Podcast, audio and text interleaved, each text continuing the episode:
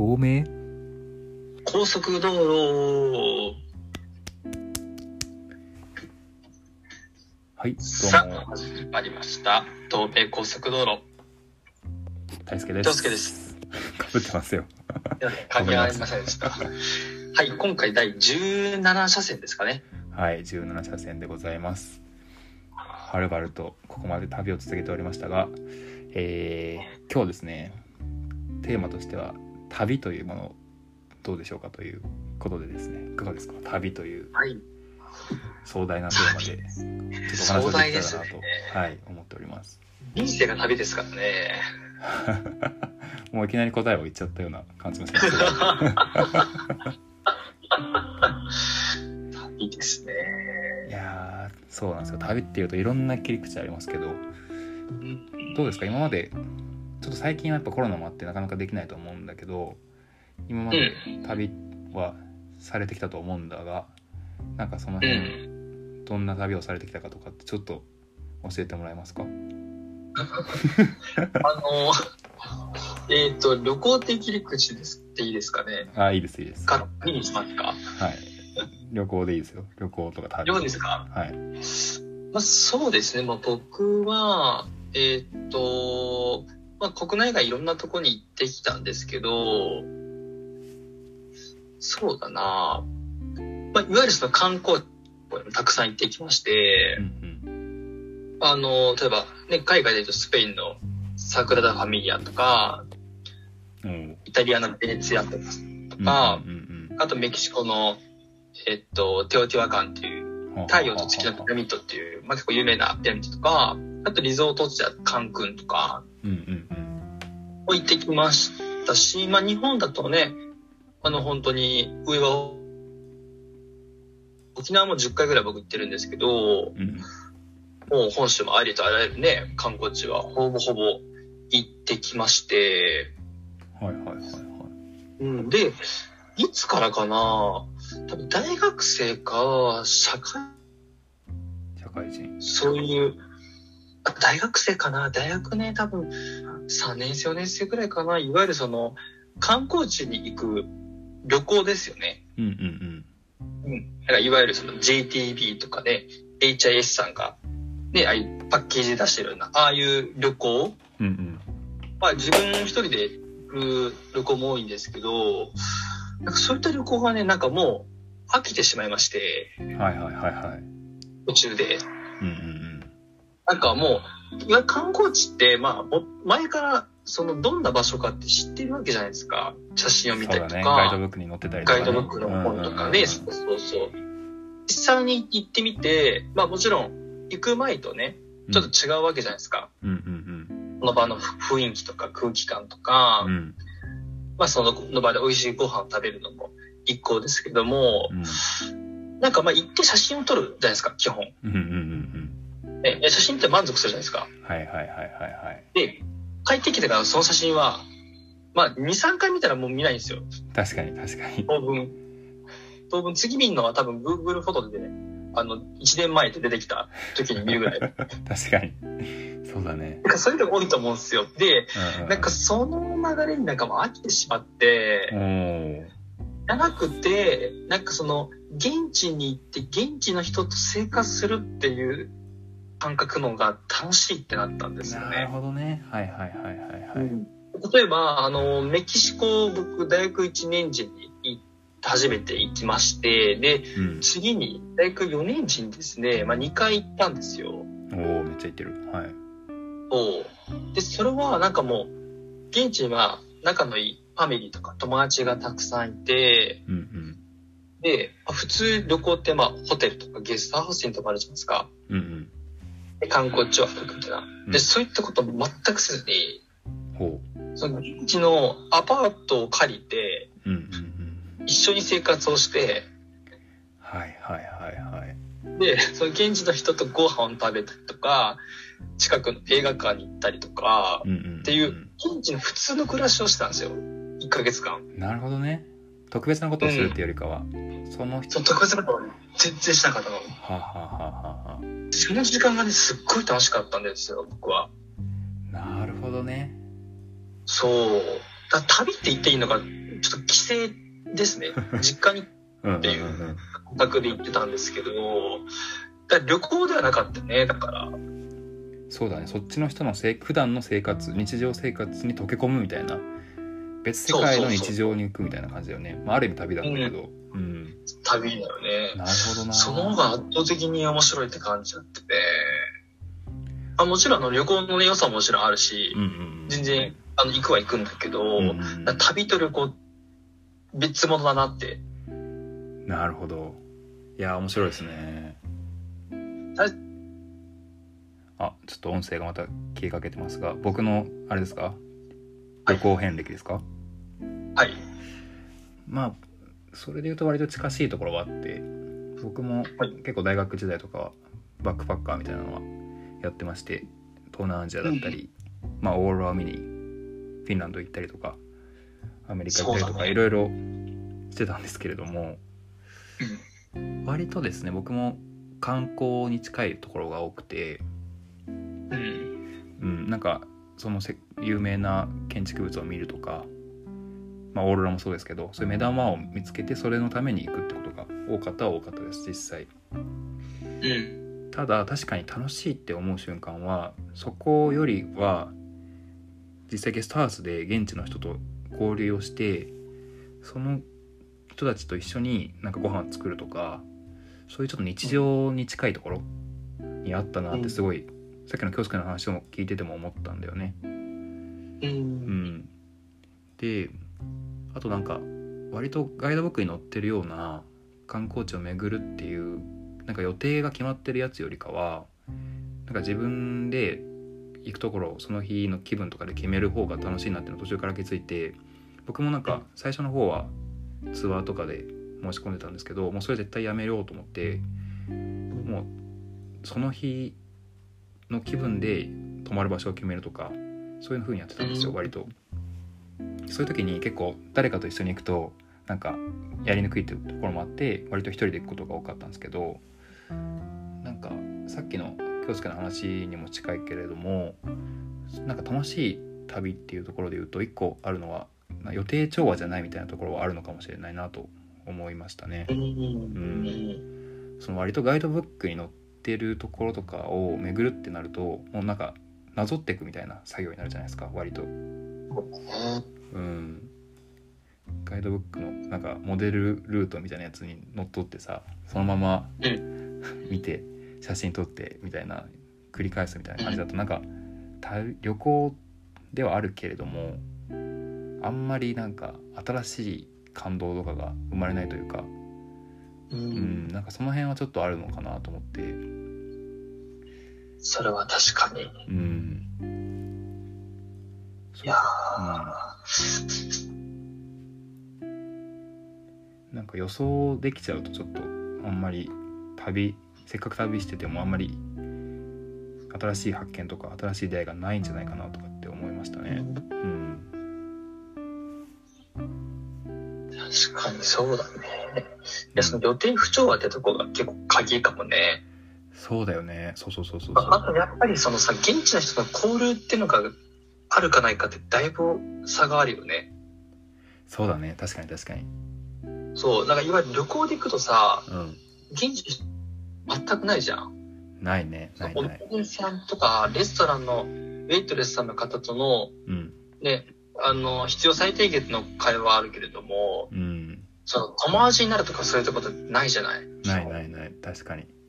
そういうバックパッカーとか、その旅っていう姿勢で行くとさ、必然的に生まれるじゃないいやー、そうだね。確かに確かに。そこからさ、あの、じゃあ明日、ね、予定が空いてるなら一緒にどっか行こうぜって言って、ー、あったね。ガイドブックがない現地の人が知る、ね、レストランに出てくれたりとか、うんなんかそういうのってすごい大きいよね。やっぱその、心を通い合わせるというか、うんうん。そうだね。それによってね、やっぱ、うーん、やっぱ旅の醍醐味と言いますか。はいはいはいはい。旅と旅行の違いというか。そうだね。なんか、そこって結構受け身かどうかみたいなところに関わってくる感じだね。そのツアーとかだとさ、もう用意されちゃってるからさ、うん。割と参加者も受け身になるというかさ与えられたやつをただこなしていくみたいな感じになっちゃうけど、バックパッカーとかだともう自分が動かないとさ何も始まらないというか、何もできないじゃん。っていうところでなんか自分から働きかけていろんな人に話しかけるからまあそういうふうに交流が生まれたりとか,、まあ、なんか友達ができたりとかそういう想像もしてなかったような出会いがあったりとかっていうのが起きるのかもね。これあれだね、前回さ、話したさ、うんあの、日本の育と真の学びについてのさ、ほうほうほう。あ学びのとこと、す、しない？その、リンクしてるよね旅。行とさ、旅っていうのがさ、受動的か能動的かっていうさ、確かに。多分違いはそこだよね。うんうんうんうん。やっぱ能動的が面白いよね。いやなんかすごいすごいね前回と本当にリンクしてるねそこはうん確かにだから能動的になった瞬間にやっぱり何事も面白くなるというかさうんそれはあるんだろうなうんいやー面白いな面白いね。ってことはさ、じゃあ人生もそうなんじゃないですかね、やっぱり。おお大きく出ましたね多分。大きく出ました。とね、脱線しまくりそうなんで、ちょっと控えますが。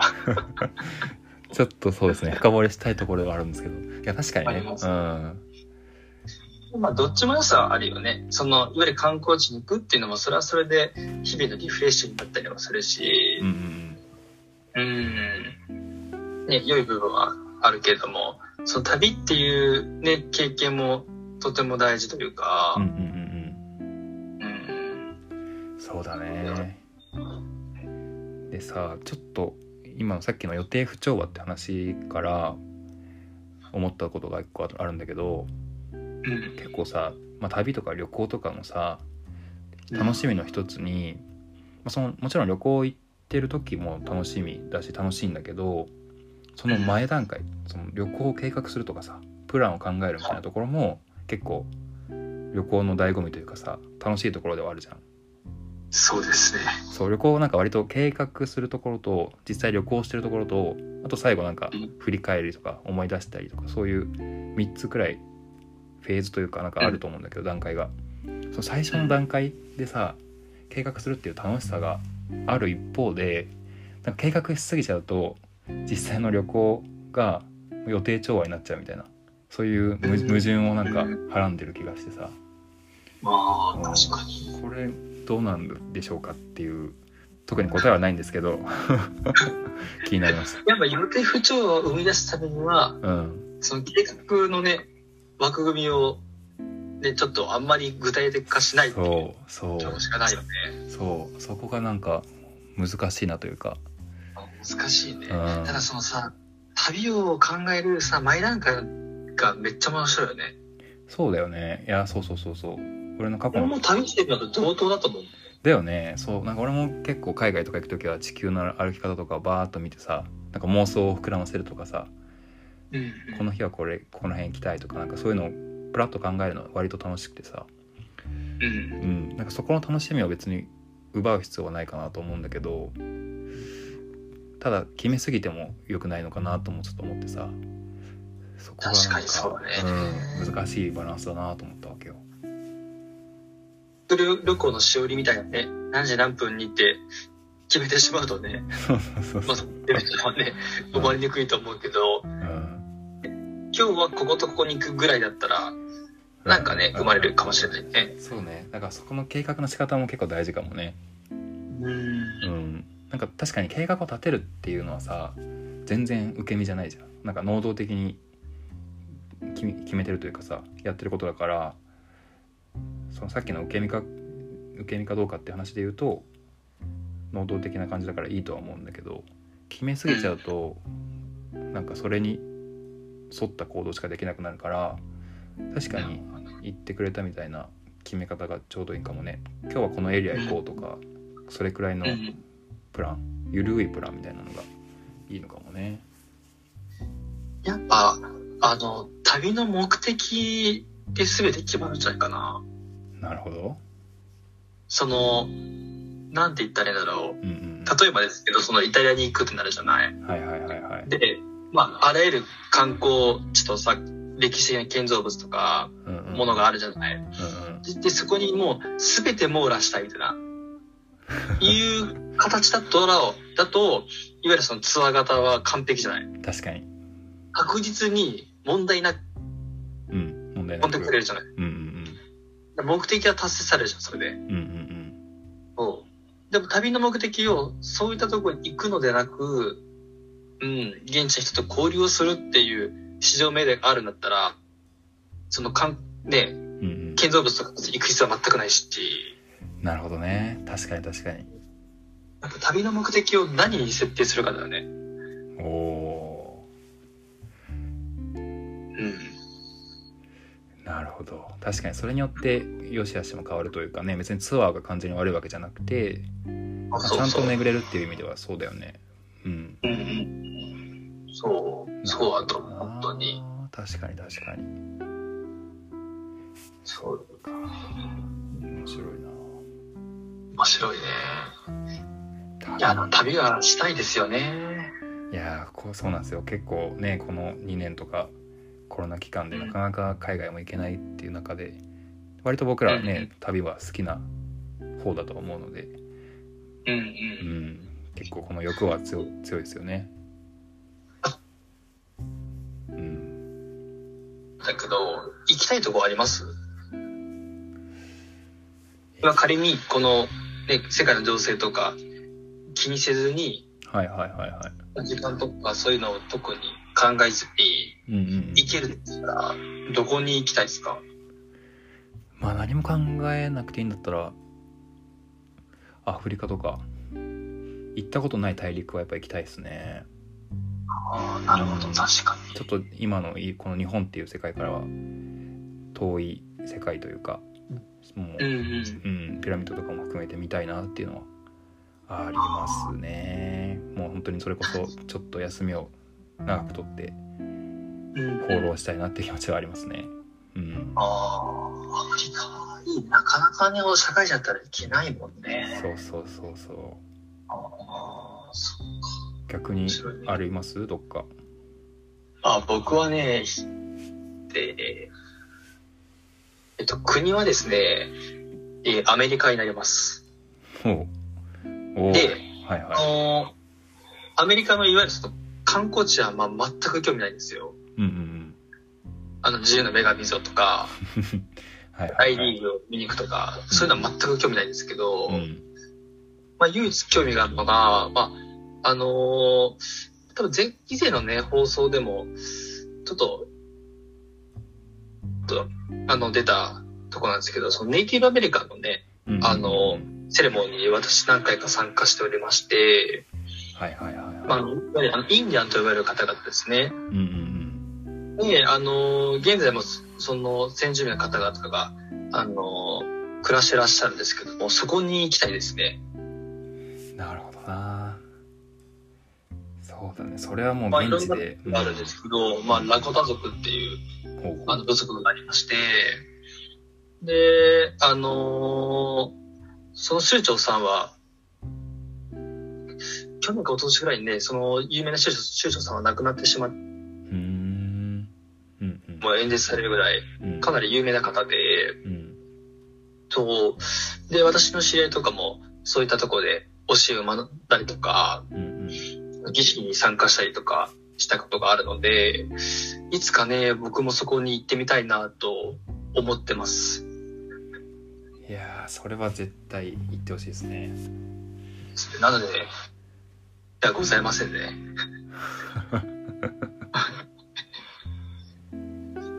なるほどそこだけかな、今のところ。そうかそうかいやー。いつ行けるのかっていうのはありますけど。そうだね。ね。ただ日本もさ、本当にいいとこたくさんあるよね。いやそうなんだよね。この今のね国内の中だけでもめちゃくちゃ個性があるからさいろんな土地に。そういうのを見つめ直すっていうのはいい機会だと思うしね。そうなんですようね。ん。なんか日本のね、自分の国をね、深く知ったりとか、うんうんなんか好きになる、いいタイミングだと思うんだよね。今のこのご時世。そうだねいや本当にそれは思ってさ結構僕もまあロシアとかあとなんだろうなアメリカとか行った時も結構あの海外の人から日本ってどんな国みたいなことをよく聞かれるんですよ。うんうん。で自分が実はあんま日本知らないなっていうのはすげえ思って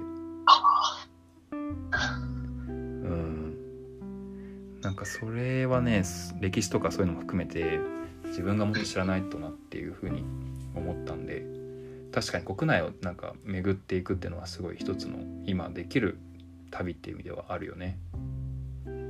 いや、今、大勢が言ったその指摘は本当にまさしくそうでさ、うん、あの、留学に行った時もさ、必ず聞かれるんだよね。その、日本の政治についてとかさ、はいはいはい。そう絶対によく聞かれるのが、天皇制について、あー日本の天皇制とはどういうものかとか説、明できねえな。天皇が、その国民にとってどういう存在かと。なるほどね。で、うんうん、なんか生まれて初めて多分、その年でその質問をされたんだよね。はあはあ私自身。はいはいはい。で、多分、大方日本人それ答えれないんだよね。うん、なんか当たり前のように言うからね。うんもう、なんか僕もいわゆる模範的な回答しか答えれなかった。確かに。あったから、うそ、そこで改めて、あ、俺ははるばる地球の反対まで来たけど、自分の国、何も分かっちゃねえなっていうふうに感じて、はいはいはいはい。外国語とか外国の文化もなくことも大事だ。うん。大事だけどね。このね、まず日本とか、うん。伝統的な文化？とかいろんな教えがあるじゃない？うん。そこを学ばずして、ねえっていうのはすごく感じたね。そうだよね。そうそうそう。俺もなんか黒澤明の話とかめちゃくちゃされたけど、俺見てないわとかそういうのあったりとかあさ。いや、うん俺見てないわ。そうそう。いやーこ自分たちのこと全然知らないわってめっちゃ思ってさ。うん。これは一個あるよね。世界を知る前に自分文を。化にとか詳しかったりするんだよね。うんうん。そうそうそう。そうなんだよ。今の、今のね、あの、上皇さんの名前とか知ってたし。ね。びっくりだよね。うん。あ、やっぱ、あ、世界的な方なんだってさ、感 じだっただってね、あの、日本の天皇が世界で一番上の立ち位置じゃん。うん。確かうん。ローマ法よりも上の立ち位置だもんね。そうそうそう。権威的には。そうなんだよね。まずね、ち例えばという。うん。で、やっぱその海外に行くとさ、その、自分の国のね、いい部分、悪い部分をさ、うん。なんか違う視点から見つめ直せるのすごい。そうだね。うん。行った国は大抵基本的には好きになることが多いけれども、うん。やっぱりその時に、ね、日本の部分を客観的に見れるのが、なんかまあいつも学びだったなと思うね。ああ、それは毎回あったね、確かに。うん帰ってくるたびになんか日本ってすげえなとか、ね、交通、交通網とかすごいとかさ、米がうまいとか、やっぱり思うもんね。うん。それは絶対あるよね。うん。あの、海外から帰ってきたらさ、まずそこでラーメン屋に行くよね。はいはいあのラーメンが好きなんですけど、はい。でラーメン食べて、もうちょっと泣きそうになるのね。うまくて。うん。いや、わかるわかる。うん。向こうで食うラーメンとかとは全然比例じゃないからね。うん。一番のね、帰ってきてちょっと泣いたもんね。食事目で。やっぱ日本人で生まれてきてよかったいや、っ。めってちゃわかるめっちゃわかる。本うん。当海外もいいんだけど、やっぱ、俺は日本人だなって思います。あーそういうのを味わうための旅でもあるもんねもはや。いやそれはすげえあるありますよ。うん。でこんなにね、恵まれた国にね、うん生まれて育って暮らしてるっていうのはね、そのありがたみを感じれる。そうだね。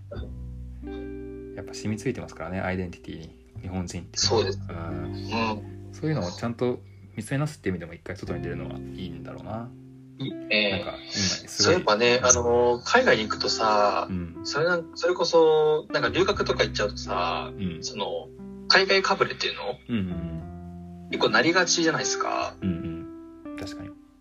メキシコにね、初めて行った時に、うん。まあ、1ヶ月間ぐらい行ってて、はいはい。で、まあ、帰ってきてからね、ちょっとなんか、その海外かぶれっていうか、はいはいはい。なんかそんな感じになってたんですよ。うんうんそう。で、まあ、帰ってきて、で、海外かぶりの時期があって、で、まあ、日本の良さとか、ね、改めて気づくじゃないですか。うんうんで、なんかもう、あ、なんてそんな、なんか薄っぺらくて恥ずかしい感じだったなっていうのを、なんか改めて感じて、はいはいはい海外かぶれっていう状態だったことに、うん確かにねなんか、つくづくそう、うん、帰ってきて多分まあ、社会人になる今も、まあ日本のいろんな場所に行ったりとかしてて、やっぱ自分は頭のてっぺんから足のつま先まで日本人だなって感じるんですよね。そうだよな。生粋の日本人だなって思うもんね。うんうんうんうん。いやそういうのを味わいたくなってきますねなんか旅行行ってえー旅行行きたいですね。でなんかね今そういう意味で言うとなかなか行けないけれども一個提案があるのが妄想旅のすすめがちょっとありましてこれが何かと言いますとはい。あの予約をしてしまうというただそれだけなんですけど あの例えばこの冬とか2022年の冬とかにもうエジプトに行きますってもう決めてもう飛行機と宿を取ってしまうという。ほう。というえ？妄想旅という技がありましてこれはあのまあ本当に情勢が良くなって今年の冬行けるんだったらもう行けばいいしなんかうん。途中で、まあちょっと今年も厳しそうだなってなったらもうキャンセルする、まあ、無料のキャンセル期間中にしてほしいんですけどそうすればお金も特にかからずにキャンセルできるっていうところでなんかねこれ先輩やってたんですけど いいなと思って。もしかしたら情勢良くなったら今年の冬海外に行けるかもしれないっていう期待を持ちつついろいろ計画を立てるじゃないですか。さっき話してたその旅行の楽しみの一つである計画みたいなところこれを味わえるっていうところとかいろいろ。そう妄想を膨らませられるじゃないですか。今年の冬行くんだったらここら辺行きたいとか。うん。そうこれ結構ねいいなと思ってちょっと自分もやろうかなと思ってるんですけど。妄想旅っていうからさ、うん。全部頭の中で完結すると思ったら、ちゃんと予約するんだね。そうそうそう。その上で妄想するみたいな。結構はリアルな感じのあ。はい。別にキャンセルすればいいもんね。そう結構今デメリットはないもん。そうそうそうなならむしろ今だったら安く買えたりするからさチケットもうんうんうん。割とねおすすめですでコロナとかだと普通にお金もちゃんと返ってくるし早めにキャンセルすればあ、それは面白いね。ちょっと半分そこに足突っ込むっていうのは、そうそうそうそうそうスリルあるけど。そう、まあ、うまくいけばいけるっていう可能性もありつつみたいなちょっとこれねぜひリスナーの皆さんにもやってもらえたらなというところでああ、いいね。聞きたいですね。はい というご提案でございましたまあ、我々がやらないといけないですけどね、それ。まずそうですね確かにまず。いや来年アメリカに行くって。ーそういやぜひやってみてくださいい。ちょっと考えます。い ややっぱり日本だったら全然いいもんね。そうそうあ確かにね。日本だったらもう本当に行けばいいって話なんだけど。うん、まあ、行けばいいよね。うん、そう。予約するっていうところから始まるところはあると思うんで。まあ、大そこね、旅は。う。ん。いや旅はやっぱいろいろと出てきますね。ー、出てきますね。一生できますからね。そうだね体が元気は。そうでちょっとね、ま、時間があれなんでもう話さないですけどその、はい結構旅ってその非日常的なワープするような話が多いんですけどうん。日常の中にも旅があるんじゃないかという テーマもありはするんですよちょっといや、非常に深いですね、それ。そう日常の中にいかに旅をするかみたいなこれね。ちょっと時間がもうオーバーしちゃうしちゃいそうなんでまた次回に持ち越しですけど、これはまたどっから話したいなと思って。うん。確かに。日常共存ができるというか、そうそうそう、日常の中にね。うん。いや、ちょっと次回が楽しみですね。そうですね。ちょっとこれはまた次回交互期待ということで。はい。ぜひ。というところでどうですか？なんか旅に関して、もう今30分ぐらいになっちゃいましたけど、何か思ったこととか感想まあ、あり人生は旅なのでね。もう思うがままに、いやー、そうですね。自分がね、あの、舵を取る唯一無二の存在ですので、はい。大いに旅を楽しみましょう。なんかいいことを言っておりますが、まあ本当にでも能動的に動くっていうのは大事だなっていうのはすごい今日の学びですね。旅というところも含めて、うん、前回の教育もですけど。うん。いやー、いい話ができました。いい旅になりました。はい。ということで、こちらぐらいにしときましょうか。はい。はい。では、今日も安全運転で。バイバイ。